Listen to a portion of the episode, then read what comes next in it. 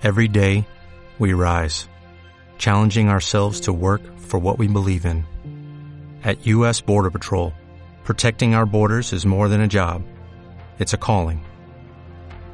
Agents answer the call, working together to keep our country and communities safe.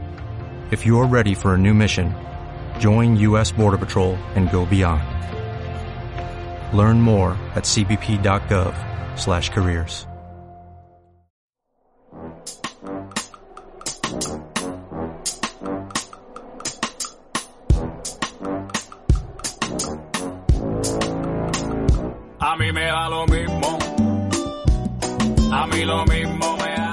Hola a todos los amantes de El Enjambre. Sé que se sorprenderán hoy cuando sus móviles le anuncien que hay un nuevo episodio de su podcast favorito.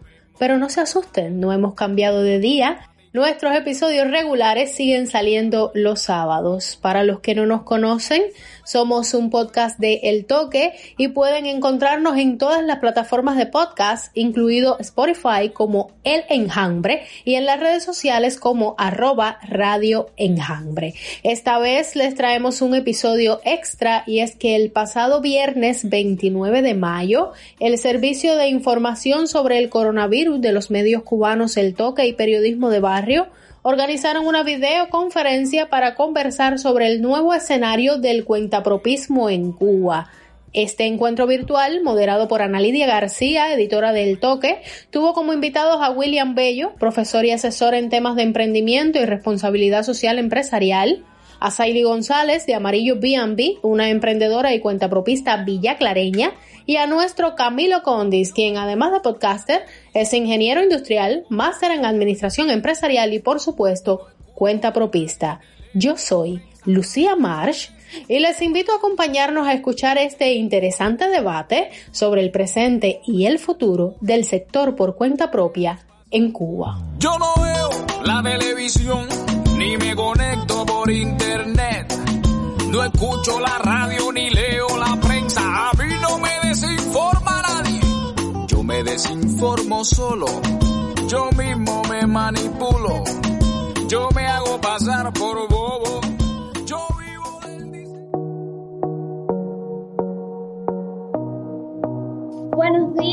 Buenas tardes a las personas que nos escuchan desde diferentes eh, lugares del planeta. Estamos nuevamente en esta transmisión en vivo de, de la cobertura conjunta entre periodismo de barrio y el toque. Mi nombre es Ana Lidia García, soy una de las editoras del Toque y me da mucho placer presentarles hoy este panel dedicado al cuentapropismo en Cuba. Lo hemos titulado El nuevo escenario del cuentapropismo en Cuba y vamos a estar hablando sobre lo que ha pasado en este, en este periodo con la, con la pandemia, eh, con el sector privado en nuestro país. Y para ello tengo el gusto de presentarles a tres invitados, dos emprendedores cubanos, ellos son Saily González y Camilo Condi, que se van a estar presentando rápidamente. Y también tenemos al profesor y asesor en temas de emprendimiento, William Bello. Bienvenidos a esta transmisión en vivo. Y bueno, ahora les cedo los micrófonos a ustedes para que se presenten y nos cuenten un poquito acerca de ustedes. Saily, Camilo, adelante. A ver, gracias Ana Lidia. Mi nombre es Saily González. Me gusta que se me conozca como Saily de Amarillo B&B, porque bueno, la- Amarillo B&B ha sido el emprendimiento como que me lanzó al estrellato. Entonces, a ver, eh, en mis proyectos han sido, primero, en el 2015, eh, copropietaria y bueno, fundadora también de Amarillo B&B, que es un- simplemente un bed and breakfast boutique en Santa Clara, un Airbnb. Tengo mi segundo proyecto, fue Pulgado, que es muy, muy jovencita, nació en noviembre del año pasado y bueno, se va a hacer los hosteleros a que presentaran bien sus negocios en las plataformas de reserva online. Y justamente ahora, bueno, estoy ya planeando abrir el primer espacio coworking, se va a llamar Amarillo Coworking. Amarillo porque es una palabra que me gusta, no es que tampoco me guste tanto el color. Y nada, súper feliz de estar aquí, de compartir todo lo que he aprendido en este tiempo con, de emprendimiento con ustedes. Bueno, Camilo, adelante. Gracias, Saily. Gracias, Ana Lidia, el toque por invitarnos. Mi nombre es Camilo Condis, soy cuenta propista. Estoy relacionado con el sector no estatal en Cuba desde el año 2000, eh, finales de 2011, principios de 2012. Eh, primero en trabajos que no eran eh, directamente a cuenta propismo, trabajé en, la revista Espacio Laical, eh, trabajé en, en Cuba Emprende, fui el equipo que, fundó el proyecto Cuba Emprende donde trabaja William. Bueno, soy cuenta propista, antes estaba relacionado al turismo como, como eh, ahora estoy relacionado al de la construcción, somos con un grupo de contratistas eléctricos aquí en La Habana. Bueno, soy podcaster también, con apoyo del toque tengo un podcast que se llama El Enjambre, cada sábado lanzamos un episodio discutiendo lo, lo que pasa en la semana. Gracias. William, por favor. No, nada, gracias Ana Lidia por invitarme al espacio. Yo vengo del mundo académico. Durante algún tiempo fui profesor de, la Universidad de La Habana. Soy geógrafo, así que vengo de la Facultad de Geografía y, como dice Camilo, desde hace bastante tiempo pues me desempeño en el proyecto que emprende, sobre todo impulsando, además de las clases de, las asesorías que damos a, los sectores privados, a los emprendedores cubanos, pues desde hace algún tiempo estoy muy interesado en impulsar el, la responsabilidad social en los negocios privados, específicamente desde 2013. Este es el punto intermedio entre la geografía y la administración de negocios. Y desde 2013 entonces venimos con esto de llevar adelante todo lo que es la responsabilidad social y cómo puede ser presente en los negocios privados. Nada, en, esto, en estos caminos pues seguimos trabajando. Gracias. Bueno, en lo que empiezan a llegar las preguntas y se empiezan a conectar las personas, sabemos que es una hora un poco eh, difícil para el tema de la conexión. También muchas personas ya empiezan a, a pues, el tema del almuerzo, pero eh, este era el momento en el que, en todos los panelistas podían participar. Y bueno, queríamos eh, hablar un poco para comenzar sobre qué ha pasado en el mundo del emprendimiento hasta el momento cuando ha llegado a nuestro país eh, también el tema de la COVID-19.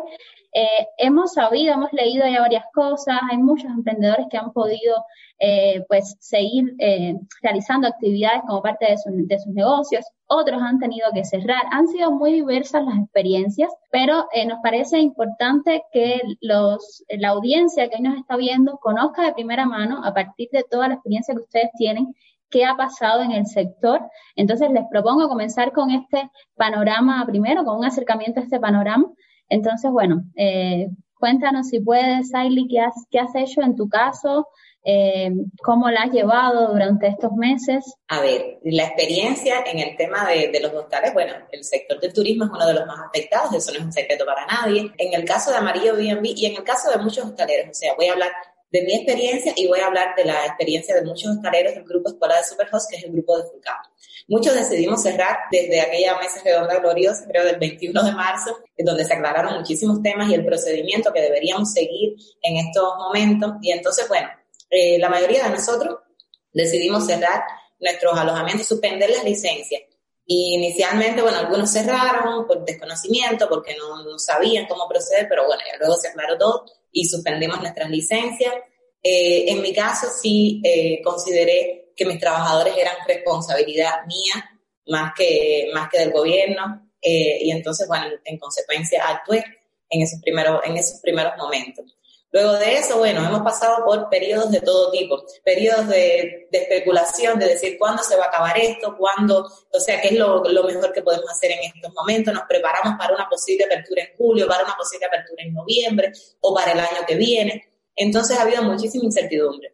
Y muchos creo que estamos pensando y hemos pensado también en cómo reinventar nuestros negocios, cómo buscar estrategias yo desde, o sea, como eh, persona que habla fundamentalmente de emprendimiento, he insistido siempre de que busquen eh, su talento, en qué son buenos, qué les gusta, para que lo puedan desarrollar en este momento, que como mínimo los haga sentirse bien y mantener su estilo de vida actual, que es básicamente lo que yo he hecho también con Amarillo B&B. Yo sé que eh, este hostal, o sea, el turismo no se va a recuperar tan pronto, que no voy a tener los mismos ingresos que antes, porque empezando tendría que dejar un día en el medio entre reservación y reservación para, bueno, higienizar toda la casa y todas esas cosas. Eh, muchos, lo, muchos lo sabemos, entonces creo que es un momento de repensar nuestros negocios, de pensar en el valor que, eh, de pensar en el valor que estamos aportando hacia nuestros clientes, de mejorar las estrategias, pero también de, de pensar en un plan B. Esto ya te digo, en el caso del turismo. Y bueno, en ese plan B es en lo que he pensado yo particularmente con esta oportunidad de el espacio coworking, eh, que es una alianza entre yo como emprendedora y bueno, un hotel boutique de La Habana que eh, si Dios quiere va a empezar a funcionar pronto. Bueno, de eso estaremos hablando eh, un poquito más adelante para que nos cuentes más detalles de las nuevas ideas en las que has, estado trabajando.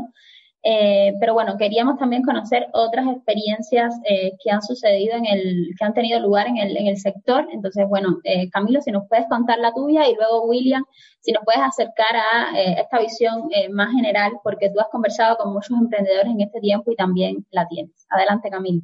Bien, como ya dije, yo me desarrollo en el sector de la construcción. Eh, es un sector que también ha sido golpeado, más allá de que haya todavía obras constructivas ejecutándose en este momento en el país. Hay muchas obras que se han detenido e incluso eh, no se sabe si van a reanudar gran parte de ellas. Eh, nosotros hemos sido afectados en, en, ese sentido, no estamos trabajando ya desde hace dos meses. Al igual que Siley, nosotros decidimos seguir apoyando a los, todas las personas que trabajan en nuestro equipo todos han recibido un salario reducido hasta el momento. Por suerte, tenemos un fondo de salario que nos va a permitir eh, pagarles una tasa reducida ¿no? de, su salario para que puedan seguir subsistiendo. Esto no es fácil y además ni siquiera es realizable por muchos de los negocios que existen en Cuba. Es decir, no todo el mundo tiene ese fondo de salario ni tiene la posibilidad de pagarle. Hay quien tiene mucho más empleados que nosotros, que somos un equipo bastante pequeño. Y eh, imaginemos un vamos a decir, alguien que tenga una parada con 20 empleados, le es imposible con la parada cerrada poder eh, pagarle salario a, sus 20 empleados o más. Hay quien tiene 50, 100 empleados. Por supuesto, reanudar en una realidad completamente diferente, tomando ciertas medidas de protección que antes no existían en lo absoluto y eh, especialmente en, un sector que es bastante complejo en cuanto a eh, la responsabilidad de las personas, ¿no? De, cómo asumir todo este tipo de nuevas eh, medidas de protección que, que, van a tener que ser tomadas en cuenta y, y lo digo porque hace pocos días pasé por, por, una de las obras en la que estamos involucrados. Nosotros no estamos trabajando, pero hay otros albañiles, por lo menos trabajando. Vimos a todo el mundo trabajando y hablando con los nasobucos sobre el pecho, que sea, una, una serie de cosas que, que, debemos tener en cuenta, sobre todo para proteger a nuestro equipo y ojalá todos los, los demás eh, cuentapropistas entiendan la importancia de esto para, para poder hacerlo. Entonces, eh, nada, esperando que, que veis cómo se reanuda el trabajo y eh, teniendo en cuenta todas las dificultades que estamos enfrentando en este momento y ver cómo poder eh, cambiar o sabemos que vamos a poder hacerlo en un futuro cercano, pero eh, es la nueva realidad que estamos viviendo. Gracias, Camilo. Eh, bueno, pues esperemos que lo que decías, ¿no? Que los emprendimientos puedan irse adaptando. Eh, ustedes mismos lo han hecho, lo ha hecho el emprendimiento de, de Siley y de los hostaleros. cuéntanos, William, otras experiencias, porque sé que, que, has incluso entrevistado a varios emprendedores. Entonces, cuéntanos qué te han contado ellos, cómo lo están viviendo. A ver, mira, yo creo que hay algunos negocios que fueron incluso muy, muy adelantados a la hora de decidir cerrar porque estaban muy preocupados por lo que iba a pasar con, su equipo de trabajo, con sus clientes. Fíjate, cuando esta situación empezó, eh, había mucha incertidumbre de cómo iba a ser el desarrollo de la enfermedad en Cuba. Y la gente incluso antes de que se anunciaran las medidas de cierre, pues ya estaban tomando medidas. Incluso medidas de cerrar. Estamos hablando de gimnasio y espacios donde se iban a aglomerar un grupo importante de personas. Pues muchos decidieron cerrar otros negocios, eh, quizás por sus características, han tenido la posibilidad de adaptarse a un escenario de la COVID-19 donde han podido pasar su negocio quizás a un servicio a domicilio y han buscado evolucionar en ese sentido, sobre todo los restaurantes y, los servicios que ya existían de, de delivery, de entrega, pero a ese, a ese panorama hay que sumarle que los abastecimientos se han complicado muchísimo y muchos negocios, a pesar de que intentaron seguir eh, en un nuevo contexto trabajando, pues han tenido que optar por, por cerrar o, reducir muchísimo su línea de, de. El gran reto siempre fue el tema, como decía Saily, de, de los trabajadores. No todos los negocios tienen un capital o habían previsto una situación como esta y no tenían los fondos suficientes para afrontarlo. No es algo que nos pasó, a, no le pasó solamente al sector privado por cuenta propia. Yo creo que eso es algo que le pasó a, incluso al mundo entero. nadie había previsto una situación de esta magnitud. Incluso la, ley de seguridad social no prevé un periodo tan largo de, paralización de las actividades eh, económicas. Y en torno a los trabajadores hay mucha incertidumbre. Hay quien ha pensado en la posibilidad de de, utilizando los mismos eh, proveedores que ya tenía, pues, pues darle ese aporte en, productos a los trabajadores, garantizando también que esos proveedores continúen operando, porque esto no solo afecta a los trabajadores, sino afecta a toda la cadena de valor cuando un negocio cierra. Pensando ya un poquito más en un escenario eh, post-COVID, porque ahora mismo ya la gente, o sea, en Cuba Afortunadamente los casos están bajando, eh, las medidas que están tomando las autoridades han sido bien serias. Yo hubiera preferido que hubieran sido 15 días antes, pero comparado con otras realidades se lo han tomado muy en serio y ya la gente pues está pensando en un escenario eh, post-COVID. Siley te anunciaba algo, de, reinventarse. Yo creo que esto es una situación que no va a depender de nosotros solamente. Y cuando digo de nosotros me refiero a Cuba. El futuro va a estar condicionado por cómo salgan el resto de los países de, de, la, de la COVID-19. Eso es algo que, no va a depender solamente de, nosotros. Y en eso vamos a estar también metidos nosotros. Hay negocios que van a poder reinventarse y otros que van a tener que poner sábanas blancas sobre su, negocio para, para, esperar un cambio, tiempos mejores y otros que lamentablemente pues cerrarán porque tienen que pagar arriendos, tienen que pagar impuestos y en la situación actual pues le va a costar trabajo pues mantener eh, con el poco flujo de clientes que en operación. Y nada, yo creo que hay mucha incertidumbre y hay que estar atentos, hay que ver qué va a hacer las autoridades. 600 mil trabajadores, más de 600 mil trabajadores trabajan en el sector. Y yo creo que hay que ir pensando, en, como hemos pensado en otros momentos, en, políticas de, de rescate del sector, porque no solamente salvar un negocio, sino salvar el empleo de más de 600 mil personas. William, precisamente sobre ese tema eh, de cómo de cómo podemos aportar eh, desde, desde nuestras ideas para salvar al sector, me gustaría que comenzáramos a hablar un poquito sobre ideas que podamos aportar, porque el gobierno ha dictado una serie de medidas eh, para,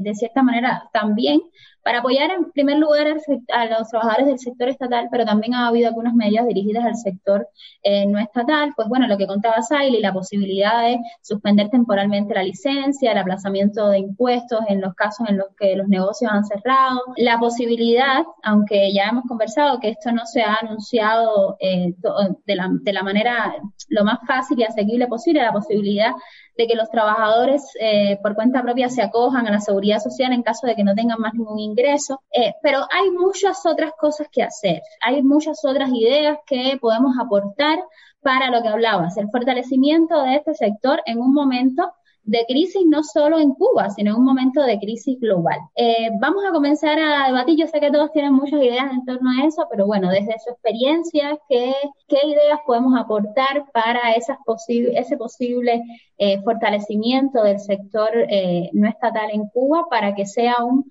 un motor de fuerza que apoye, que colabore con, eh, fin de cuentas, con la economía y con la sociedad cubana. Camilo, Saili tienen eh, totalmente la posibilidad de, comenzar a hablar y luego volvemos a la ronda con, con William. Adelante, Saili. A ver, eh, yo el otro día se lo estaba comentando, bueno, al grupo escuela de Superhost, porque estoy muy cerca de ellos, entonces, le estaba, estaba todo el mundo asustado por, bueno, la posibilidad de un nuevo periodo especial en Cuba y, bueno, y todas estas paranoias que están alrededor de nosotros, que tal vez no sean tan paranoias, pero bueno. Y entonces yo le, les comentaba, si en Cuba vuelve a existir un periodo especial, los principales culpables de que eso suceda seríamos nosotros. Porque yo creo que en un momento en que hay tantas posibilidades de salir a buscar cosas, por ejemplo, de, de importar, de hacer importaciones, que no serán las super importaciones, porque bueno, eso no es legal, pero en un momento así, yo creo que eh, tenemos que responsabilizarnos un poco, sí, está bien, el gobierno es responsable, por supuesto, porque tenemos un, o sea, nuestra sociedad es socialista y todo esto, pero también creo que es muy importante que tanto los cuentapropistas, o sea, que los cuentapropistas empiecen a tomar responsabilidad por sus propios negocios también, por, su, por sus vidas, por cómo van a desarrollarse en el futuro. Y entonces, eh, precisamente, esto es lo que yo siempre le digo a todo el mundo, piensa, piensa bien en qué tú quieres hacer al margen de tener, por ejemplo, una casa de renta. Porque una casa de renta en todos los lugares del mundo se nota como ingresos pasivos. Se supone que tú tengas un ingreso fundamental, tal vez relacionado con eh, en lo que tú eres bueno, con lo que te gusta hacer, con un buen proyecto. Yo creo que Cuba es un país que necesita muchísimo el emprendimiento y que, por supuesto, debería potenciarse desde el gobierno, pero deberíamos potenciarlo también desde nosotros mismos y dejar como que de acomodarnos a esta a las facilidades que nos ha dado ser una isla en el medio del Caribe, que simplemente es recibir turismo a trocha y mocha. Y entonces yo lo que, lo que siempre le digo a todos los hosteleros es piensen en cómo ustedes pueden poner al servicio de los demás eh, eso, eh, o sea, lo que ustedes tienen como personas, lo que ustedes tienen como negociantes, por no llamarles emprendedores y por no llamarles cuentapropistas, que es una forma legal. Entonces, creo que esta, que esta es una buena idea. O sea, Y creo que también hay que pensar en hacerlo en estos momentos con el mínimo de gastos y con la mejor de las intenciones. Porque todo el mundo está intentando hacer las cosas en el mundo con el mínimo de gastos y con la mejor de las intenciones. Esto es un discurso medio hippie, lo siento, sí, a veces soy medio hippie, pero esto es lo que, lo que tengo que, que comentar porque me parece que es súper importante y que, que, se tiene que decir, se tiene que decir, tiene que haber una hippie que te diga esas cosas. Gracias, Ale, no te preocupes, puedes hablar de, cualquier manera acá, un espacio al que te hemos invitado para que, para que simplemente nos compartas tus ideas. Relacionado con este tema, vamos a seguir ahora en el debate, pero ya nos empiezan a llegar preguntas. Y precisamente el doctor Pedro Monreal nos dice, bueno, este escenario que ya estamos eh, eh, planteando, nos empiezan a levantarse o, empezarán en las próximas semanas a levantarse las medidas sanitarias. Definitivamente el sector eh, privado en Cuba va a necesitar de apoyo, de apoyo gubernamental, aunque desde adentro se puedan hacer cosas. ¿En qué orden entonces de prioridades dentro de estas medidas que deben ser definitivamente eh, lanzadas en el futuro próximo, ¿ubicarían ustedes la legalización o el reconocimiento de las pequeñas empresas, pequeñas y medianas empresas, de las pymes? Eh, yo sé que este tema le, gusta mucho a Camilo y, él ha investigado también mucho sobre el tema. Entonces, eh, si quieres, Camilo, comenzamos por ahí y luego seguimos con el resto de los temas. Voy a aprovechar, voy a decir, responder sobre este tema y además incluir la, pregunta de, de Pedro Monreal. A ver, lo primero que hay que tener en cuenta para el sector privado en Cuba es que cuando cierra el negocio, significa que cierra, sino significa que las personas que viven de ese negocio, que obtienen sus ingresos de ese negocio, dejan de percibir un ingreso que después va a hacer el ingreso de otros negocios. Es decir, si tú eres el, eres el cocinero de un restaurante y de pronto te quedas sin trabajo, tú como cocinero de un restaurante no puedes ir a una cafetería de barrio a comerte eh, un pan con queso, por decirlo así sencillamente y claramente. Entonces es todo una cadena, la economía funciona como una cadena y eh, esto es un eh, elemento muy importante a tener en cuenta. Por supuesto, Monreal preguntaba sobre, sobre cuáles fueran las medidas que, que se venían, sobre todo en cuanto a, a, la pequeña y la mediana empresa, y era uno de los temas que iba a tocar. Sinceramente, creo que el ejemplo más válido sobre esto era lo que iba a mencionar. Conozco muchas personas que no han suspendido sus licencias por miedo. No han suspendido sus licencias porque tienen miedo a que después no les vuelvan a otorgar esas licencias y esto ha ocurrido en el pasado. Es decir, es un miedo creíble, es un miedo que está basado en cosas que han ocurrido en el país. Entonces, las personas tienen mucha inseguridad jurídica y esa inseguridad jurídica les impide eh, ser más exitosos en sus emprendimientos. Esto, eh, por supuesto, se resolvería con una ley de pequeña y mediana empresa que está en el calendario legislativo hasta diciembre de, de 2022, si no me equivoco, 2022 no, no va a ser discutido, algo totalmente absurdo cuando es una de las cosas que más fuera modificado completamente y esta ley de pequeña mediana empresa saliera lo antes posible, incluyendo un paquete de medidas fuertes para el sector privado, que por supuesto empezara por reconocer jurídicamente la pequeña y la mediana empresa en Cuba para que estas personas no sientan esta inseguridad y puedan ser exitosos en sus negocios a través de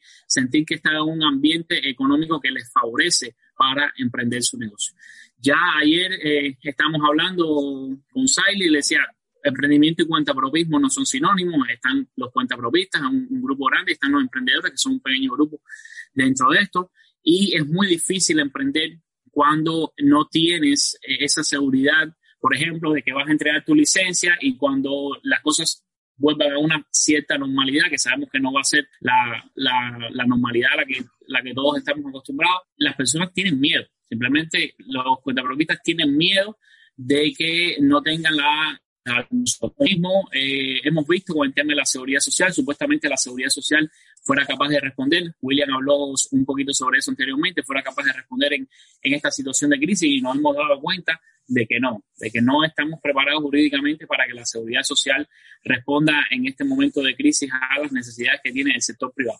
Un sector privado que eh, emplea a cerca del 30% de las, de las eh, personas laboralmente activas en el país, ¿no? Entre cuentapropistas, eh, cooperativas, ¿no?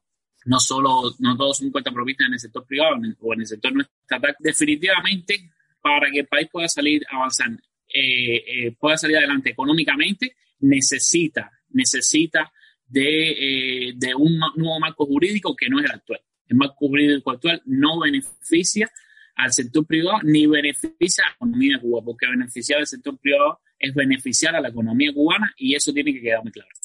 Entonces, eh, digamos que en este orden de, prioridades, eh, William, ¿qué te parece? ¿En qué lugar ubicaríamos el tema de, de fortalecer a las pequeñas y medianas empresas? en este orden en el que hablábamos de que, eh, bueno, para que tengan más derechos laborales los trabajadores eh, del sector privado, para que la economía pueda desarrollarse en sentido general, pues hay que empezar por fortalecer el sector. Sí, yo creo, yo creo que, está muy lejos todavía el, marco jurídico para lo que necesita la economía cubana. Yo, o sea, Camilo decía algo que es muy cierto, o sea, el tema de la seguridad social no está pensada para, para la empresa eh, privada, está pensada para el sector estatal y eso lo veíamos que hay una diferencia cuando los trabajadores estatales van a casa con el 60% del salario y hay un nivel de incertidumbre muy grande en qué condiciones, qué, qué condiciones de seguridad social están recibiendo los trabajadores por cuenta propia en estos momentos. Eso lo discutíamos ayer, no, no sabíamos una cifra exacta de cuánto reciben por el concepto de seguridad social y también estábamos viendo que hay un grupo de, de trabajadores sociales que, si bien entregan su licencia, no acuden a la seguridad social. Pudiéramos estar pensando también de que, de que tienen una reserva y que el sector genera ingresos suficientes para, para estar eh, en estas circunstancias, ¿no? Mira, hay muchas distorsiones en la economía cubana. Yo creo que ahora mismo, para irnos en otra dirección, vimos como la solución de a muchas de las de los eh, insumos que necesitaba la salud pública vinieron de, de los emprendedores privados. ¿Y por qué pasa esto? Porque son mucho, son mucho más, mucho más flexibles adaptar una producción en una pequeña empresa y que en una gran empresa. Yo recuerdo que primero hicieron las caretas en los faciales un grupo de emprendedores y después lo, estaba haciendo Taba. ellos, fueron, estuvieron adelante con ese, con ese. Yo creo que que, que, no existe un marco eh, legislativo limita el encadenamiento productivo que puede haber con el sector privado. Se habla de encadenamiento productivo, añadir valor, de incentivar las exportaciones, pero, pero en un marco jurídico donde todo el mundo no tiene la igualdad de condiciones para acceder a los abastecimientos, para acceder a suministros, para acceder a mercados, es muy difícil para el sector privado estar adelante eh, la, la economía, participar de forma activa y que eso genere mayor valor. ¿Por qué? Porque el marco jurídico no se lo, no se lo propicia. Por eso yo creo que para, para que haya un avance de, del sector tiene que pasar por un marco jurídico.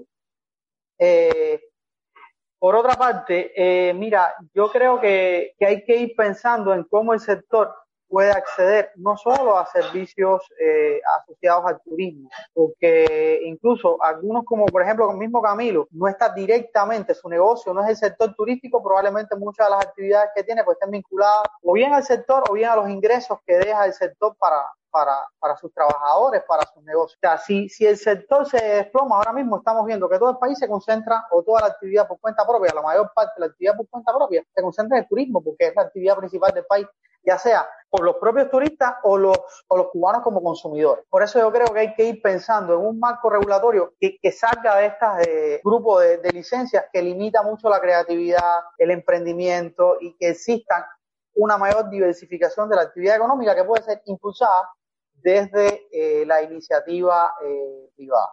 Hablando de este mismo tema que, que, a que nos han sugerido la audiencia hablar, del tema de en qué lugar situar las medidas, qué tan importante es eh, terminar por reconocer que, que, en Cuba existe y que hay que darle reconocimiento legal a la pequeña, sobre todo a la pequeña empresa y que puedan surgir también medianas empresas. Eh, el tema, por ejemplo, de las alianzas con el sector estatal, hemos hablado también en otras oportunidades acerca de eso, y de, y de qué podemos hacer, Saili hablaba hace, hace un rato de qué puede hacer, eh, de qué pueden hacer los emprendedores por ellos mismos, eh, y me gustaría que desde tu experiencia, Saili, contaras un poco, a ti en lo particular, cuánto te ha afectado en estas circunstancias y anteriormente, pues el hecho de no ser reconocida también como, como una empresa, por ejemplo, porque tú no solo tienes el hostal, sino que también tienes otros proyectos y eh, bueno, pues supongo que, que, también eso sería importante este tema. A ver, realmente vamos a hablar primero con el hostal. O sea, no ser reconocido tiene un problema fundamental para mí y es el problema de no tener la personalidad jurídica, digamos, que me permitiría a mí, por ejemplo, hacer alianzas con digamos, otros hostales, con, por ejemplo, imagínate, crear como una pequeña cadena digamos, de amarillos B&B por, por toda Cuba, que es algo que me encantaría. Pero bueno, además de eso, el tema de no poder eh, realizar importaciones tampoco, o sea, de no tener, ya no estoy hablando tanto de eh, las trabas que existen con respecto a la personalidad jurídica, ya estoy hablando también de, de cómo, cómo no me están potenciando a mí como emprendedora todas las posibilidades que podría tener y, y todo el crecimiento que yo podría tener sí, bueno, pues se me ayudara un poquito y se me dieran ciertos eh, beneficios. En el caso de los hoteles, creo que es fundamental el tema de las importaciones. Hay muchísimas cosas de las que yo carezco porque Cuba carece de esas cosas. Y estoy hablando de sábanas, estoy hablando de dispensadores de champú que atentan contra la calidad de mi servicio y atentan, obviamente, contra, contra la imagen que está dando Cuba fuera del mundo, porque mientras los, los, digamos, los hoteleros cubanos no tengamos la posibilidad, que además yo creo que somos eh, un, un actor clave en la visión que se le da a Cuba del mundo, no tengamos la posibilidad de ofrecer un servicio de excelencia por las carencias que tiene el país, por la imposibilidad que, que tenemos nosotros de suplir esas carencias con importaciones, digamos, desde el extranjero, pues eh, no vamos a poder seguir dar el super servicio de excelencia que quisiéramos dar. Ahora, en el caso de Fulgado, Fulgado para mí fue, eh, es un proyecto difícil porque es que no existe el, como el marco legal dentro del cual yo podía abrir todas, o sea, abrirme a todas las posibilidades. Entonces tenía uno que estar inventando que si tú tienes que ser repasador, que si tú tienes que tener una patente de taquígrafo y que se, una licencia de taquígrafo y que sé yo, qué sé cuánto, para poder llevar a cabo este emprendimiento. Entonces uno vive con la soga al cuello. O sea, vive como, como ahogado y con el miedo constante de decir, bueno, y, y ahora, y si me, y si me dicen esto, y si me dicen lo otro, y si voy a, a realizar el taller en este lugar, pues esto se sale del alcance de la actividad de, de esto otro.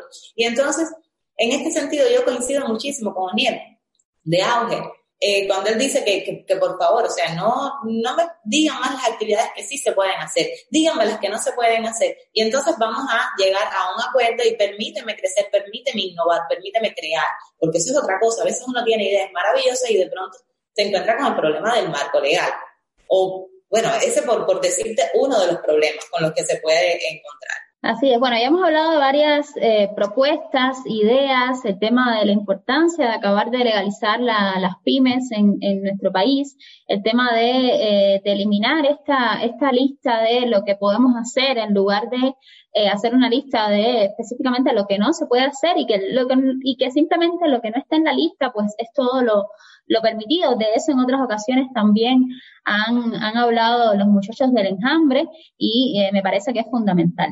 Eh, ¿Qué otras eh, sugerencias, Camilo, podemos poner en esa, en esa lista para contribuir a todo lo que, lo que debe hacerse en estas circunstancias en que el país y el mundo viven en una economía en crisis y desde todos los sectores que se pueda hay que, hay que ayudar y contribuir? A ver, eh, yo quería, porque Saily estaba hablando de una cosa y, y estaba hablando de, cuánto lo, lo, ha afectado, ¿no? No ser reconocida como legalmente como una empresa, ¿no?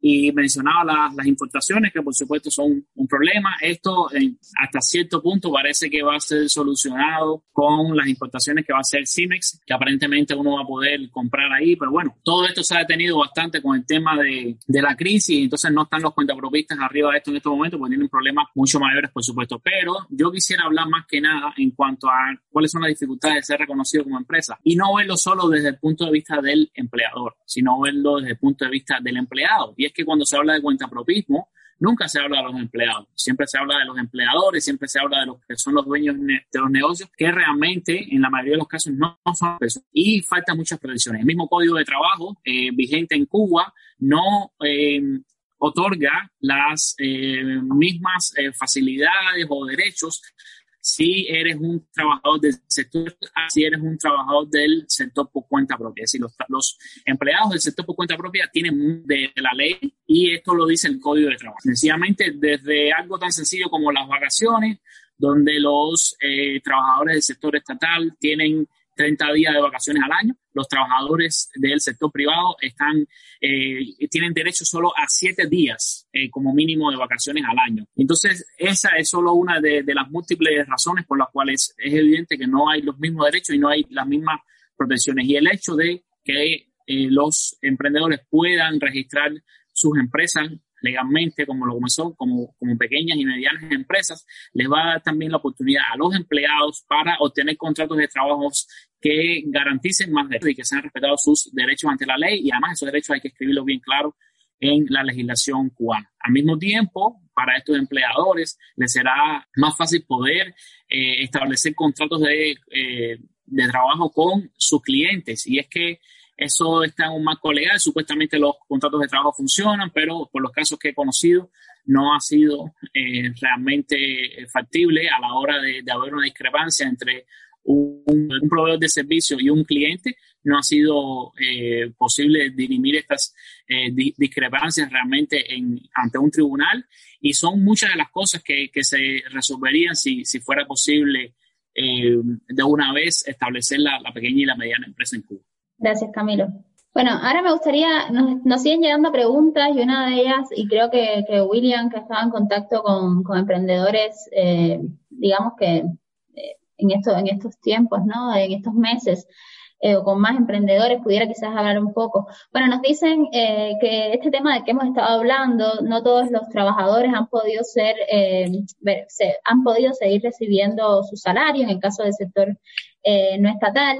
Entonces, en, en, esta situación, ¿cómo ven ustedes el ánimo eh, de los emprendedores que ya pues estaba eh, bastante bajo cuando con respecto a las últimas medidas que, que se han tomado? Eh, ¿Qué pudiéramos decir de, del, digamos, del, contexto actual, de ese contexto de, que están viviendo entre, emprendedores? Entiendo que William también se, pues, tiene contacto con un, grupo de esos emprendedores. Entonces, quizás eh, no, no, pudiera hablar en sentido general, pero sí pudiera darnos un acercamiento a eso.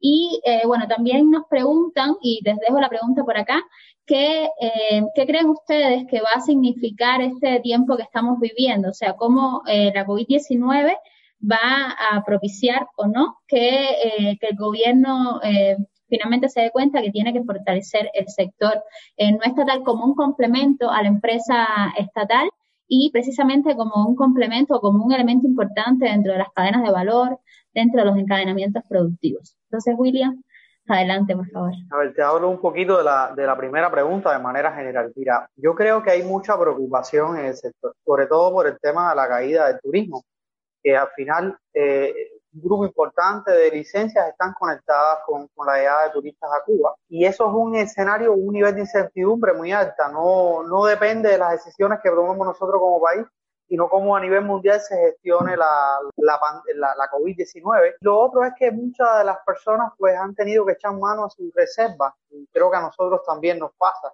Entonces al final eso limita muchísimo el, el, el mercado, el consumo y, y evidentemente va a haber un impacto de, función de ventas e ingresos es inevitable. Y la, y la gente lo sabe, y la gente lo huele y sabe que, que qué va a pasar con su negocio, cómo va a arrancar, con qué, qué por ciento.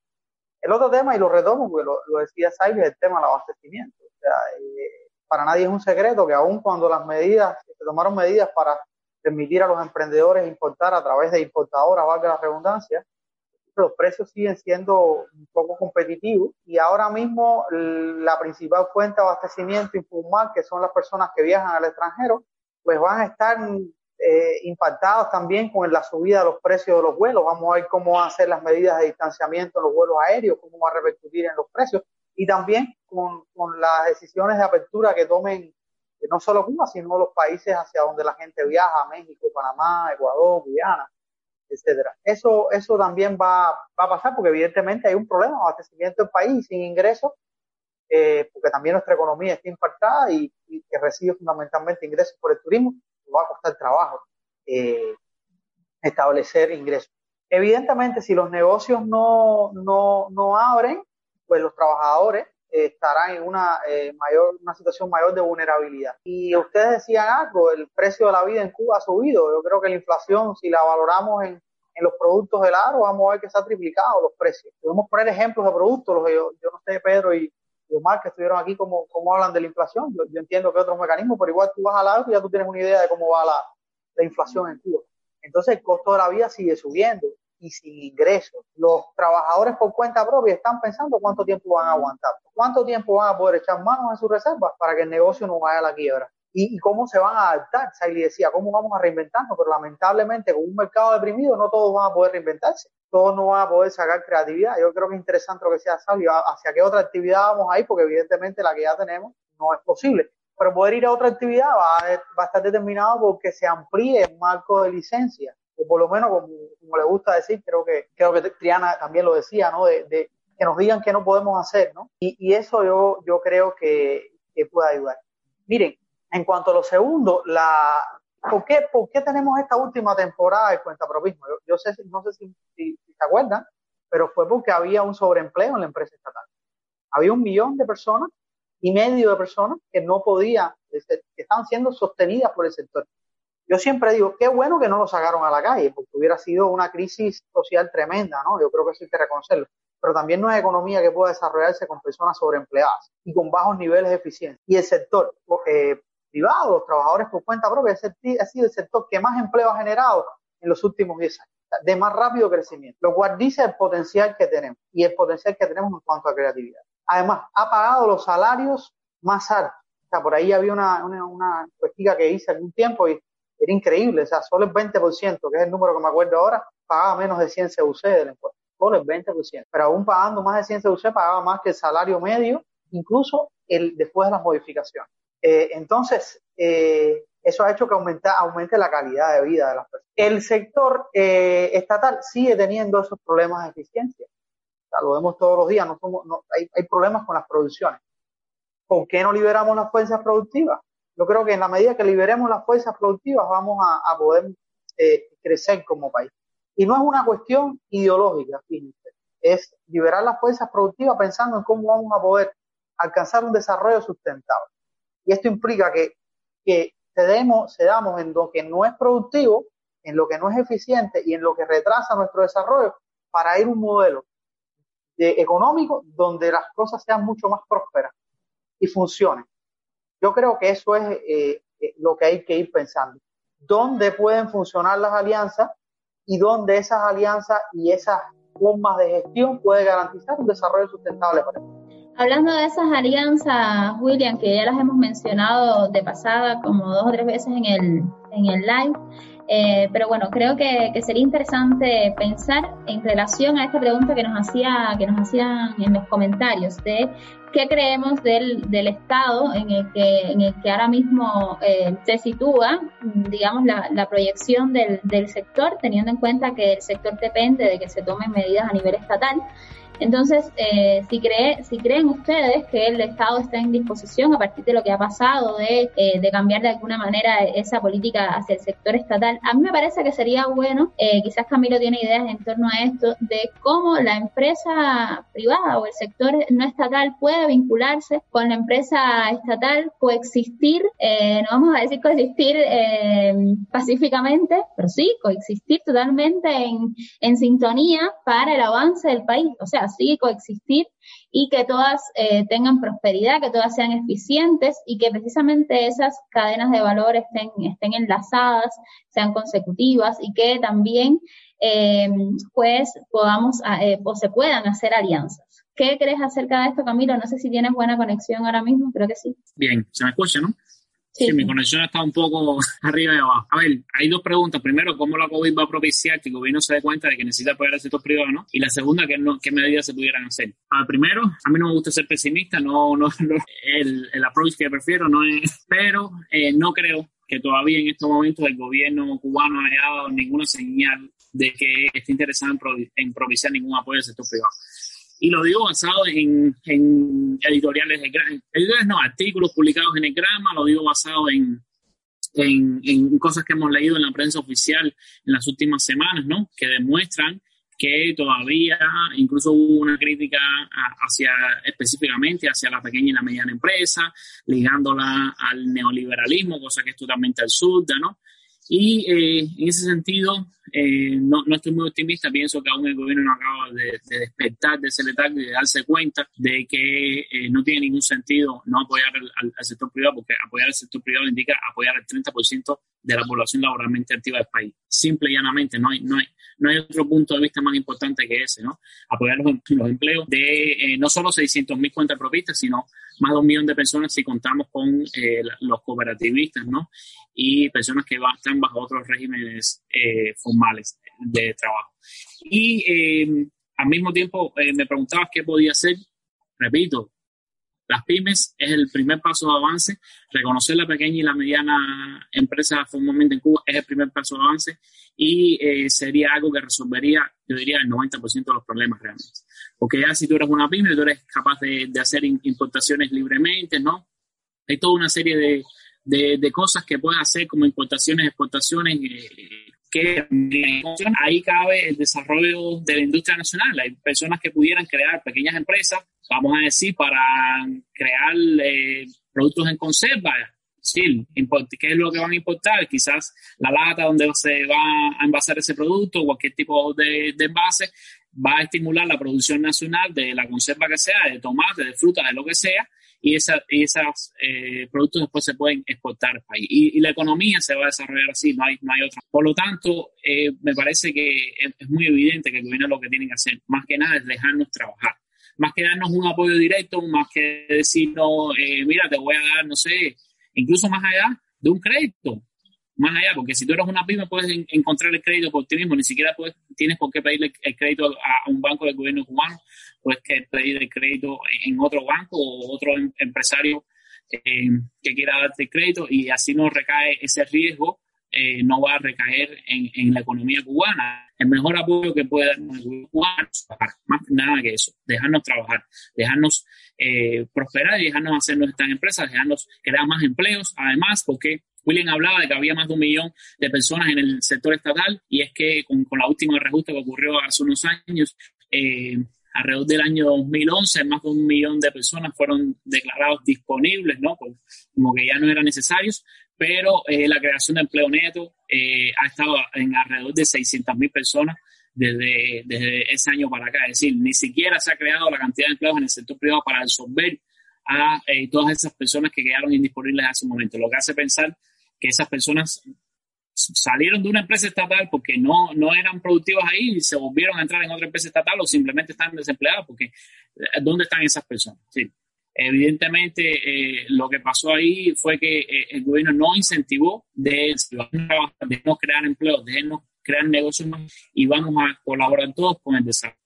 Bueno, al final te empezamos a ver un poquito entrecortado, pero te, escuchamos. Precisamente ese último tema que hablaste ahora, del tema de eh, la ilegalidad en la que viven, pues, o sea, el mercado informal que no solo del que depende mucho de los abastecimientos de los negocios, sino también el que viven muchas de las personas que, que se desarrollan en el sector estatal es algo que, que también nos están preguntando y es algo que sabemos que existe y que Claramente está dado por estas condiciones legales eh, que estamos hablando que no están dadas todavía.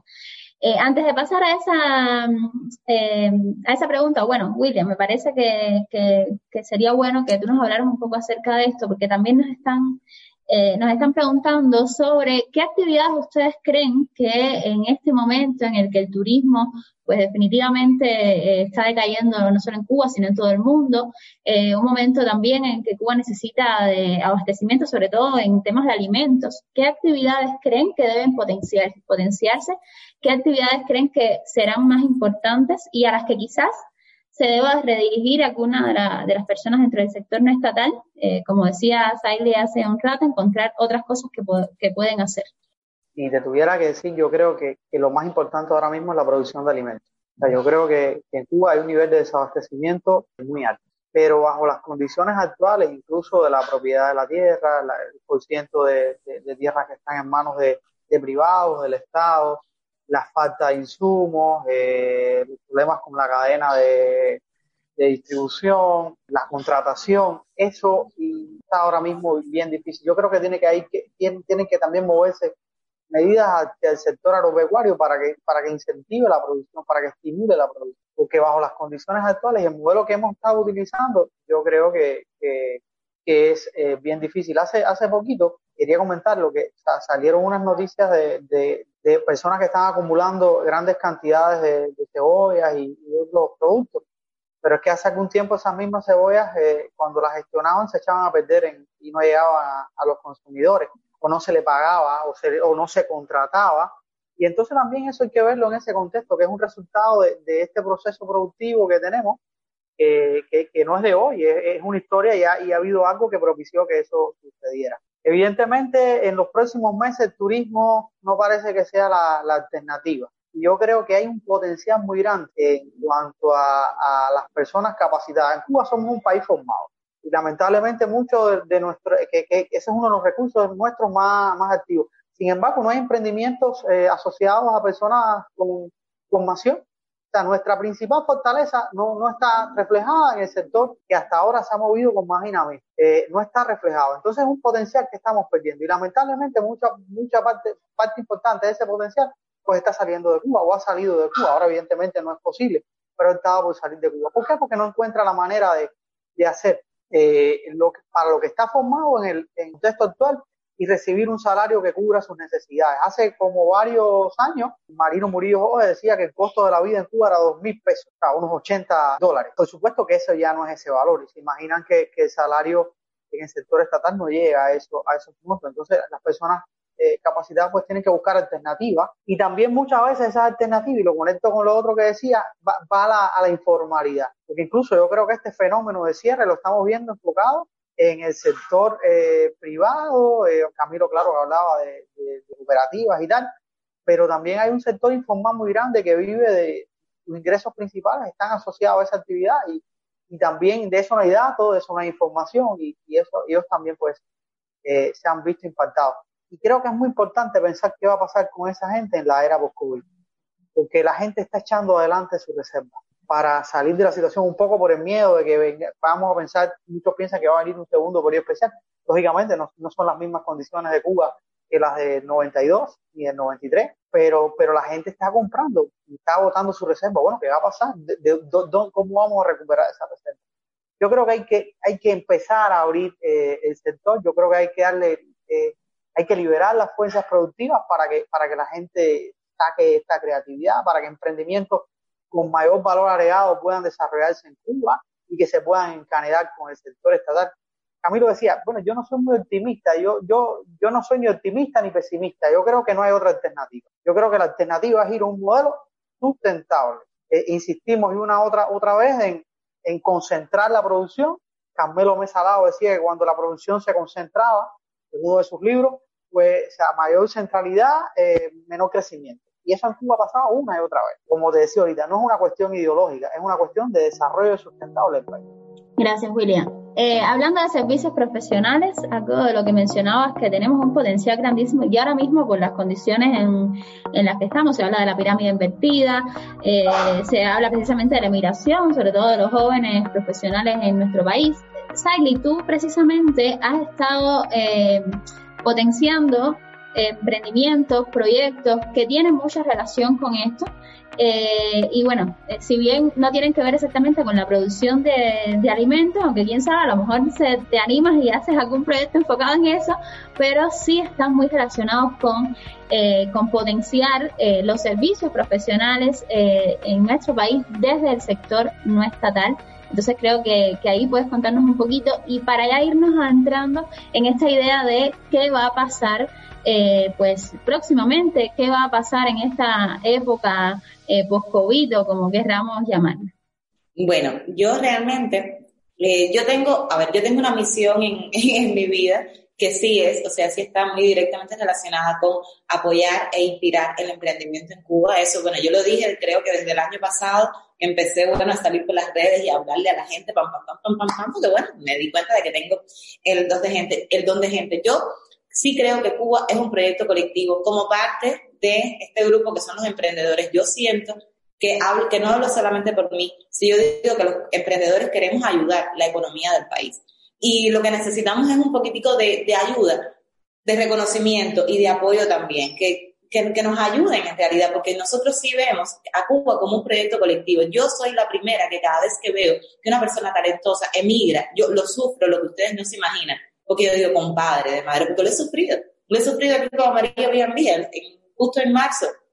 Bueno, dos de mis mejores amigos talentosísimos que se fueron para España a freír croquetas, así literalmente a freír croquetas. Y yo digo, pero es que es, que es increíble. Y entonces por eso también, y muy, muy engarzado con esto de, el, de, de ayudar a que, a que pare la inmigración de los cubanos, de todos estos talentos que estamos teniendo, pues digo, bueno, aquí hay que enseñarle a la gente que sí se puede y que sí puedes armarte un proyecto dentro de Cuba y que sí puedes, bueno, pues puedes tener eh, dinerito para ti, para tu familia, para las cosas que te gustan, que puedes tener un mejor estilo de vida y una, y, una vida con mayor calidad.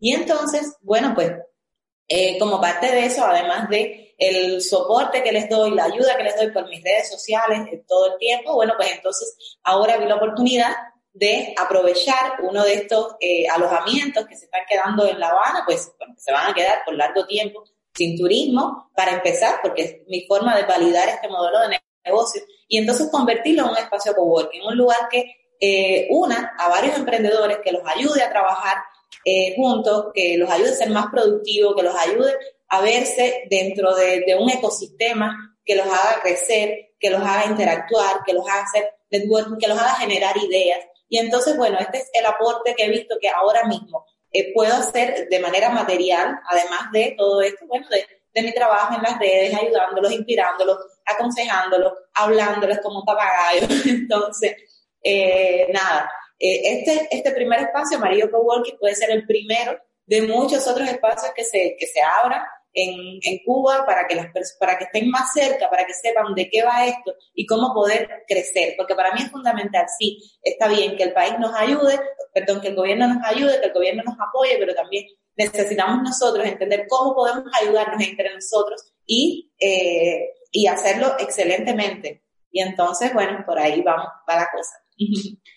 Bueno, ahora les voy a poner un reto, algo que nos han, una pregunta que nos han lanzado. Eh, esto, bueno, por supuesto, estamos en una transmisión en vivo y, y, las personas que, no, que nos están viendo, pues hacen, hacen comentarios de cualquier tipo. Entonces ahora nos están pidiendo que, eh, bueno, me están pidiendo que les pregunte si eh, en medio o como parte de esa resiliencia de los eh, trabajadores por cuenta propia, de los emprendedores, eh, habría posibilidades de potenciar emprendimientos relacionados con, eh, con la producción de alimentos, como, y si incluso eh, los emprendedores estarían dispuestos a, irse al campo o a crear iniciativas y a crear emprendimientos eh, que, que, animen esto o que de alguna manera rescaten todo este tema de la producción. Yo lo extendería a la producción eh, en sentido general, aunque sé que el tema de la, de la producción eh, agrícola es eh, fundamental. Incluso el doctor Pedro Monreal decía hace unos días que es, la,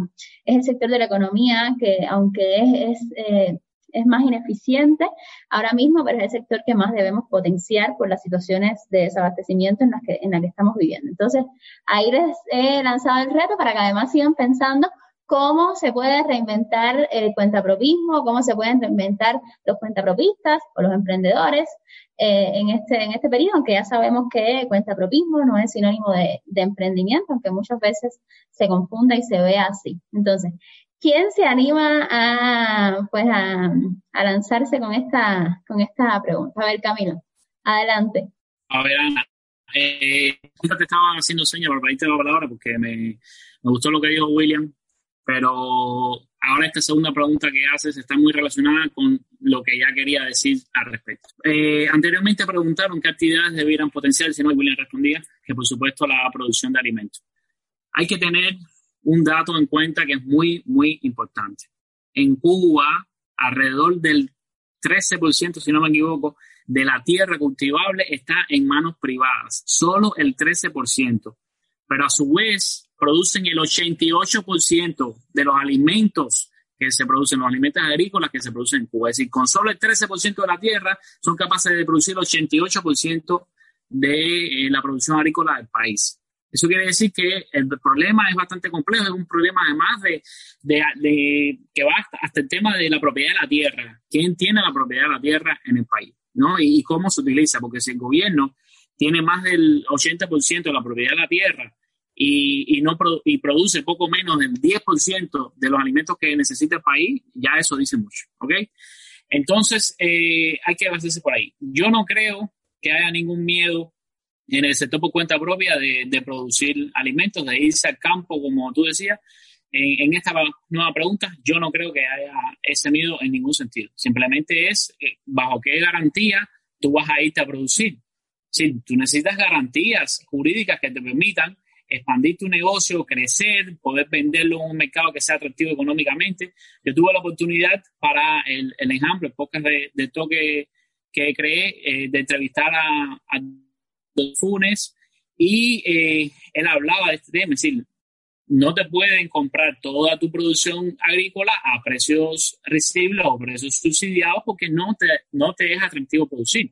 Entonces es un problema de liberalizar también el mercado eh, agrícola en Cuba, el mercado agropecuario en general. El público, además, hace unos pocos días un, artículo bastante triste basado en, un robo que sufrió de dos de sus, eh, de dos de las vacas de la finca y él explicaba por qué eh, el robo de, ganado mayor en Cuba se basa principalmente en un problema de que el gobierno no permite que exista un mercado legal, regulado, de, eh, del ganado en Cuba. Sí, porque si tú tuvieras la oportunidad de aumentar tu, producción eh, de ganado, por supuesto, y, vas a poder comercializarla, por supuesto que vas a tener muchas mayores oportunidades de, de que llegue más carne a la mesa de cubanos.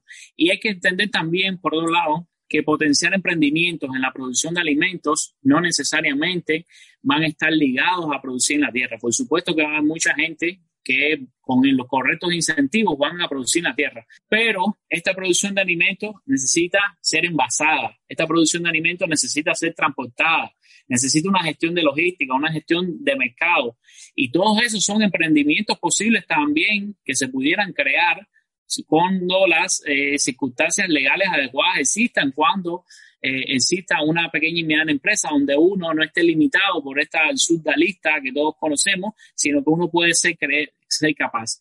Eh, una pregunta que, que, yo siempre pienso que, que, es imposible de responder es esta pregunta de, de qué actividades deban potenciarse en un futuro o, qué tipo de negocios fueran capaces de, de crearse en un futuro. No cuando se cree una ley de pequeña y mediana empresa en Cuba, cuando se elimine esta lista, eh, es una lista blanca, que es una lista donde solo lo que está en la lista lo puedes hacer, y en su lugar se ha reemplazado por una lista negra de actividades que no puedes hacer, vamos a decir, no puedes hacer un hospital eh, privado porque la salud, o no puedes hacer una escuela privada, esas cosas que eh, sabemos que, que son cosas que, con las que no está dispuesto a, a transar el, gobierno. cuando se cree esa lista, ninguno de nosotros va a ser capaz de imaginar la cantidad de negocios que la gente va a ser capaz de creer. Simplemente no vamos a ser capaces de imaginar todos los emprendimientos que a la gente se le puede ocurrir, porque son muchas personas pensando al mismo tiempo cómo competir con productos novedosos en un mercado y van a tener ideas geniales que a nosotros nunca se nos van a ocurrir.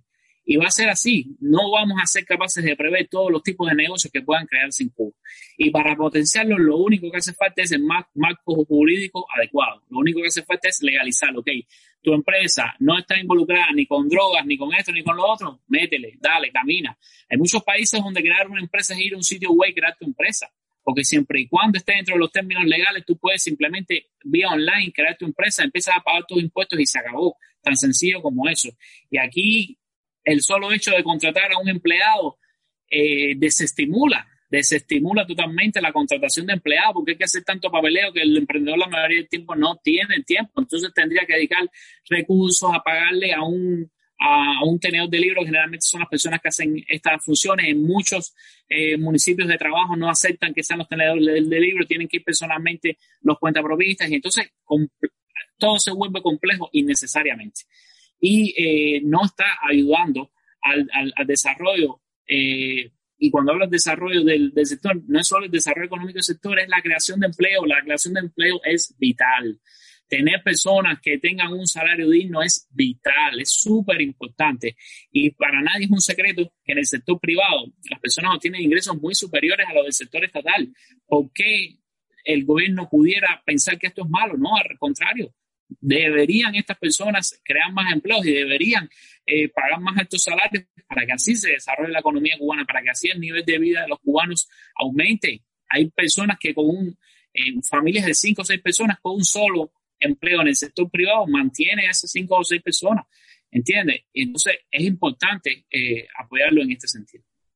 Gracias, Camilo. Eh, bueno, les sigo dando la palabra para que nos sumemos al, reto este que nos, que nos ponen en los comentarios de, que piensen cómo eh, pueden crearse actividades, ya sea de ir al campo o, como mencionaba Camilo, el tema de, eh, del envase o de, toda la cadena que está relacionada con la producción de, de alimentos. Y unido a eso, y algo que Camilo estaba diciendo, ya te voy a dar la palabra a William, pensar también en en la creación de prosperidad que esto puede, puede también traer consigo. O sea, ya hemos visto el caso de muchos emprendedores que eh, están, están creciendo, han crecido sus negocios, aunque no son consideradas ni pequeñas ni medianas empresas, y empiezan a cambiar su entorno, empiezan a ayudar a la comunidad y empiezan a crear proyectos, incluso muchos se han convertido en proyectos comunitarios a partir de, eh, de negocios. Entonces, eh, vinculemos e, esta idea de pensar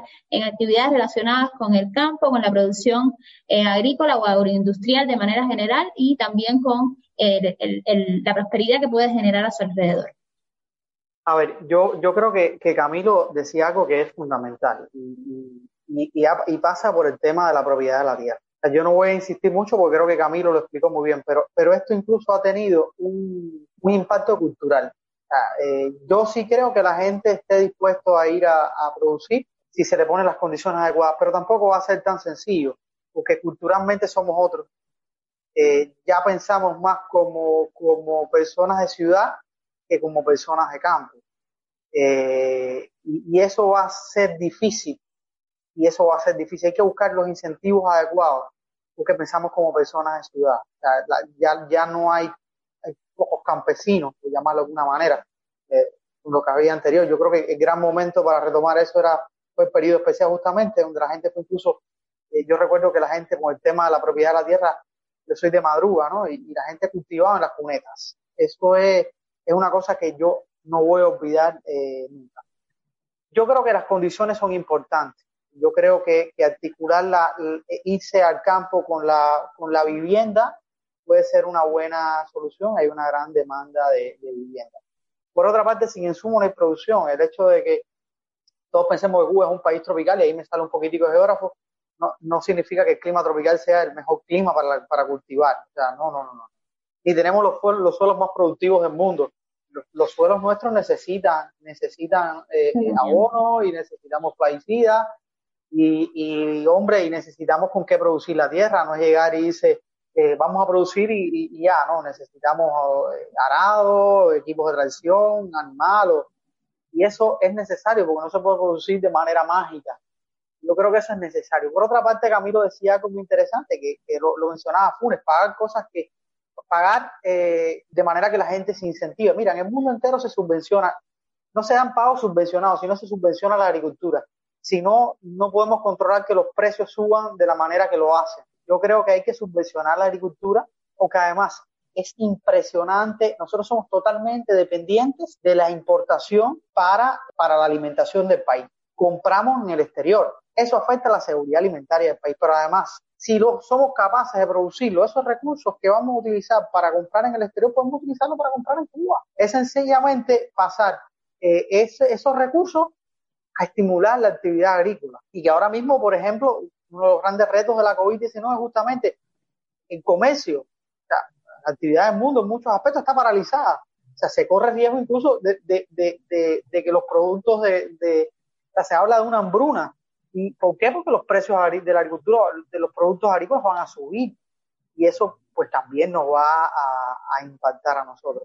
Yo creo que, que, bajo esas condiciones es que, superando esos retos, es que nosotros vamos a lograr el, aumentar la actividad productiva y que los emprendedores pues también piensen en la, en la agricultura, en el sector agropecuario, porque no es solo eh, cultivar la tierra, sino la producción de, pues, de huevo, de carne porcina que hoy está tan, tan deprimida. Y en, en otros sectores, pues la gente vea en eso eh, una opción. La otra pregunta, si me la repites, por favor, Ana Lidia, la última que me decías de cómo vinculamos el, además de hablar de agricultura. Que sí, hablábamos de, la importancia de que se piensen en estas nuevas actividades, pero también eh, pensando en cuánto pueden contribuir a, la comunidad cercana, ¿no? A la prosperidad que generan los negocios. Bueno, Camilo te decía algo de los ingresos. Camilo decía que, eh, yo ahorita decía que en una encuesta que hicimos, solo el 20% pagaba menos de 100 TUC. Eh, evidentemente, eh, yo digo, yo soy de criterio que una de las cosas que nos más nos, más nos ha afectado, ha, afectado a mucha gente en la crisis, que ya nosotros ni siquiera tenemos los mismos patrones de consumo que teníamos antes. O sea, ya, ya, ya, ya exigimos otra calidad de vida, ya pedimos otra cosa, eso no, no, no lo inventamos nosotros, el hombre piensa como vive, y yo creo que, que de hecho ponernos metas es lo que nos ha ayudado a, a desarrollarnos como, como seres humanos, ¿no? Si no, no hubiéramos avanzado. Eh, eh, y eso tiene que ver con que nos vamos poniendo metas más, eh, más exigentes, ¿no? Y, la cosa no puede ser mirar hacia atrás, sino mirar hacia el futuro y seguir desarrollándonos y, crecer. Por tanto, tenemos que pensar en que la calidad de vida de las personas mejore. El sector privado y ha dado muestra de ser un importante generador de, de puestos de trabajo, Camilo también decía. Yo creo que es importante que no estamos ni siquiera pensando en una política de que estimule la generación de empleo. Cuanto más empleados, más impuestos pagan evidentemente eso va a limitar que la gente genere, genere empleo. Incluso se puede pensar de que es una que llega a una situación vas a sobrecargar a la gente porque si que tú tienes trabajando porque si generas más empleo tienes que pagar más impuestos y si pagas más impuestos pues hay un punto en el que a lo mejor el negocio no es rentable hay que pensar en esto también y, yo creo que hay que hay que hay que buscar para poder mejorar la calidad de vida incentivar los empleos bien remunerados y sobre todo empleos que sean eficientes. Si el sector privado ha demostrado generar empleo con eficiencia, mira, yo creo que, hay que pensar en esto. Han generado empleo pagando mejores salarios y pagando impuestos. El emprendedor gana porque recibe un beneficio, pero, pero el trabajador gana porque recibe un empleo, perdón, un salario mejor remunerado que pudiera recibir en otro sector. Y el país también gana porque sobre este emprendimiento se genera impuestos. Y con estos impuestos puede generar una mayor redistribución de la riqueza y quizás ir y enfocarse en los sectores eh, eh, más vulnerables de la sociedad. De hecho, hoy con, eh, hay sitios del país que para pagar, para pagar muchos de los servicios que ofrece a la comunidad, pues depende de que los emprendimientos puedan, pues paguen sus impuestos, porque de ahí sale el dinero para, para eso.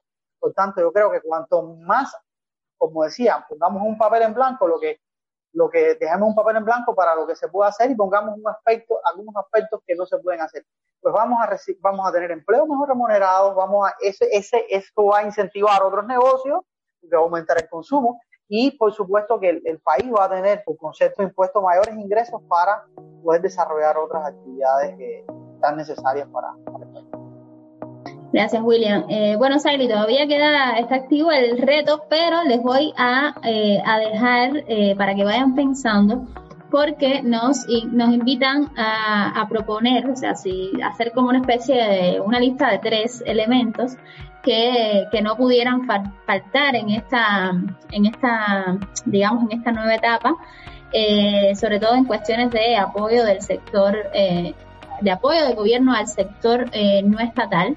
Entonces, me gustaría que cada uno me dijera uno, eso después de que Saidi nos cuente sus ideas en torno a cómo los emprendedores podemos eh, eh o pueden eh, sumarse al tema de la producción de alimentos. Quedó una pregunta por ahí que la voy a dejar por si alguno eh, cuando hable de, de, esa, digamos, de ese elemento que no quisiera dejarte poner en esa lista de tres, y es el tema de la organización sindical de los de los trabajadores por cuenta propia del sector no estatal, cómo hacer llegar al gobierno estas ideas, más allá de que lo estemos hablando en este entorno y más allá de que no dejemos de hablar en cualquier espacio en que se pueda hablar de estos temas, cómo hacer llegar eh, estas ideas, estas soluciones, estas propuestas al gobierno. Entonces, adelante, Saily. Bueno, pues te dejé ahí un montón de ideas también para tu intervención.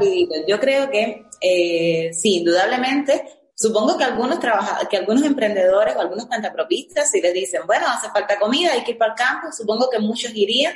Yo iría, podría pensarlo, podría pensarlo, pero creo que. No obstante, sí creo que hay muchísimas otras soluciones que no están directamente relacionadas con la producción, como decía Camilo, que se pueden, eh, o sea, que de, de, cierta forma, de cierta forma no totalmente potencian el desarrollo de la agricultura en nuestro país. Y recuerdo otros emprendimientos que tuve la oportunidad de conocer de Trinidad y Tobago, de ellos, los dos que, voy a mencionar, que estaba este personaje de Agriman, que estaba WeFan, o sea, que había, son personas que desde su posición de emprendedores, incluso emprendedores relacionados con la tecnología, potencian el desarrollo de la agricultura. Entonces no creo que se esté hablando ni que se trate solamente de irse para el campo a producir, se trata de que me den las herramientas para generar ideas, o sea, que me permitas generar ideas, generar soluciones para y que me tomes en cuenta para entonces poder llevar y poder desarrollar estas necesidades que son fundamentales en nuestro país, porque la función primera de un emprendedor es resolver un problema. De un cuentapropista puede ser ganar dinero, pero de un emprendedor, y yo me considero como emprendedora, y mucha gente se considera emprendedor, es resolver un problema. Y entonces, eh, ya eh, la, la, otra pregunta. Adelante. eh, entonces, a ver, ¿qué, o sea, ¿qué es lo que sugerimos? Eh, que menciona algunos de los aspectos clave. Para mí, uno de los aspectos clave en estos momentos, tanto responsabilidad de nosotros como pudiera haber sido también responsabilidad del el Estado cubano, es educarnos. Eh, educarnos para saber cómo afrontar, o sea, está bien, sí, vamos a abrir ahora y todos van a convertirse en emprendedores y sí, les ponemos la, la aquí tienen las licencias y que se que sé cuánto, pero creo que les falta mucha educación al, al emprendedor, o sea, al posible emprendedor cubano para convertirse en un emprendedor. Porque aquí yo, yo a mí nunca me hablaron ni de, ni de modelos de negocio, ni de marketing, ni me enseñaron nada de derecho, ni nada por el estilo. Entonces creo que sí, se debe potenciar, pero es necesario comenzar a educar. Y si no se puede hacer, porque obviamente eh, esto iría en contra de los principios de, de nuestro sistema. O sea, si no se puede hacer si no se pueden constituir escuelas ni academias, como lo dice en la Gaceta Oficial bien clarito, pues entonces que se empiece a potenciar desde las instituciones universitarias posiblemente. Y creo que es algo que no se puede dejar de pensar. Educar a estas personas o a todos en general, los que queramos embarcarnos en este proyecto del emprendimiento. Gracias, Ailey. Bueno, eh, arriba tenemos la oportunidad de sumar dos ideas más a esta lista de tres eh, propuestas, soluciones, elementos que eh, en, esta, en esta etapa, eh, después de, de, la pandemia o durante, en la que estamos ahora mismo, podemos eh, proponer para que ya sea el gobierno o ya sea desde dentro del emprendimiento se haga, se propicie para que avance el sector. William, tienes abierto tu micrófono, así que si quieres... Ah, ya, ok. No, es que pensé que, que, le iba a dejar ceder el turno a Camilo para... para Camilo, lo, para, vamos a dejarlo para, para el final entonces. Yo, yo quisiera, eh, yo quisiera decir como idea eh, el tema de, de pues, la ley de empresa. Pues yo creo que hemos hablado muchísimo de eso hoy y, y yo creo que más que la ley de empresa hay algo que pasa, que pasa y que además condiciona que, que se retrase quizás una ley de empresa. Cuando en enero pasado pasó el tornado en, en La Habana, que devastó incluso barrios más pobres y muy vulnerables, eh, los emprendedores cubanos salieron a dar el, ayuda y, y, de una manera muy rápida, muy eficiente, se organizaron eh, y, y, salieron a dar su apoyo a, a, las personas que habían sido afectadas, como ahora mismo están haciendo eh, la COVID-19. Eh, y, han dado muestra que, que son capaces de, de, tener esa sensibilidad que nos caracteriza a todos los, cubanos. Yo creo que, que si yo he podido hablar de responsabilidad social en menos de 10 años de esta segunda temporada de los eh, trabajadores por cuenta propia es porque forma parte de la idiosincrasia de los cubanos. Somos solidarios por naturaleza. Hay una, en, ese contexto, incluso cuando, cuando te hablaba del, del, del, eh, tornado, el presidente de Cuba, Miguel Díaz Canel, decía que, que en uno de sus discursos, que una intervención que decía, como si tú, tú, tú, tú llamas a un, a un plomero que es cubano como, como todos, como nosotros, y tú le pides, mi hermano, o sea, estas son las palabras, o mi hermano, me hace falta que ayude a, a, a, una casa, a un damnificado, ¿cómo ustedes creen que ese, que ese eh, trabajador por cuenta propia, ese emprendedor, porque ese es emprendedor, no va a, a ayudar? Yo creo que esa mentalidad tiene que no solo quedar en palabras, sino que tiene que permear toda, todo el aparato burocrático e institucional del país. Yo creo que, que para que las cosas salgan adelante, más que una ley de empresa, más que venga abastecimiento, tiene que haber un cambio de mentalidad y de pensamiento. Tiene que, em, tenemos que ir a un pensamiento en que el trabajador por cuenta propia no es parte de un problema, no es un problema. Bien, es parte de la solución que debemos esperar o que queremos buscar para, para Cuba. Y en la medida que eso se logre, miren, todas las demás cosas eh, pues, pues van a fluir todas las demás cosas van a fluir para que, como, como pedimos todo, que Cuba sea próspera. Gracias, William. Camilo, vamos contigo, por favor. Sí, adelante. Ya es que he, estado he tenido una conexión bastante mala y entonces a veces lo he perdido, no quería decir nada, esperando a ver si, si mejora. Bueno, si me oyen, está bien. Eh, mira, yo no, yo no, yo no creo que necesitemos más nada que, que dos cosas. Una, que, que, nos dejen trabajar, como ya dije, y dos, que no, que no nos muestren al sector privado como enemigos ni como corruptos, como está ocurriendo ahora en la televisión cubana, en los noticieros, qué sé yo, que ahora es el, el tema de moda, ¿no? Y, y, el problema es que si existiera la pequeña y la mediana empresa en Cuba, ninguna de esas personas que han salido por el noticiero estuvieran haciendo nada ilegal. Estuvieran legalizado sus negocios, estuvieran haciendo eh, su actividad económica de manera legal y estuvieran contribuyendo a la economía del país, tanto con la creación de empleo, como, como con el pago de impuestos, como la generación de, de, bienes, ¿no? Y, y realmente yo pienso que la medida más importante es dejarnos trabajar, dejar que el sector privado trabaje sector y no vernos como un sector corrupto cuando no lo es, porque para empezar, en todas esas cosas que han mostrado no han ido a la base y toda la corrupción empieza dentro del sector estatal, no empieza dentro del sector privado. El sector privado es una parte de la cadena muy, muy alejada, algunas personas que, que han hecho estas actividades, muy pocas personas que no son representativas del sector y realmente se sabe que el grueso está en el, en el sector estatal, no lo digo yo, lo dice la Contraloría de la República, que cada vez que que, dan números de, de, los actos de corrupción que han cogido, se, cuentan en, millones y millones de, de, pesos y millones de, de CUC. Por lo tanto, yo pienso que, que, la medida que mejor puede beneficiar a todos en el país es esa. Déjennos trabajar en el sector privado, traten de, darnos un marco jurídico adecuado y déjennos trabajar. Yo no quiero más nada que eso. Bueno, gracias a los tres. Eh, finalmente llegamos al final de esta transmisión. Yo les agradezco mucho. Creo que esto es algo de lo que tenemos que seguir hablando eh, porque es la manera en la que podemos contribuir a la economía del país, a la prosperidad del país. Muchas gracias por el tiempo, por, por la conexión y bueno, pues a las personas que nos escucharon también. Eh, este, este live lo vamos a reproducir en video, en audio, en texto, así que estará disponible para que todos los que no pudieron escucharlo ahora o vernos, pues también puedan acceder a él. Gracias por, por acceder a participar y bueno, por, por la participación en sentido general. Hasta luego, muchas gracias. Gracias a usted por la invitación. Gracias a ti, Ana Lidia, y a los, a los que nos acompañaron también. Mí lo mismo me da. La matemática no vaya, pero a mí no me da la cuenta, la cuenta no me da. A mí me da lo mismo. A mí lo mismo me da. La matemática no falla, pero a mí no me da la cuenta, la cuenta no me da. Ni para adelante ni para atrás. Tra, tra. Ni para atrás ni para adelante. Tra, tra, tra. La cuenta no me da. Tra, tra tra tra tra tra tra tra tra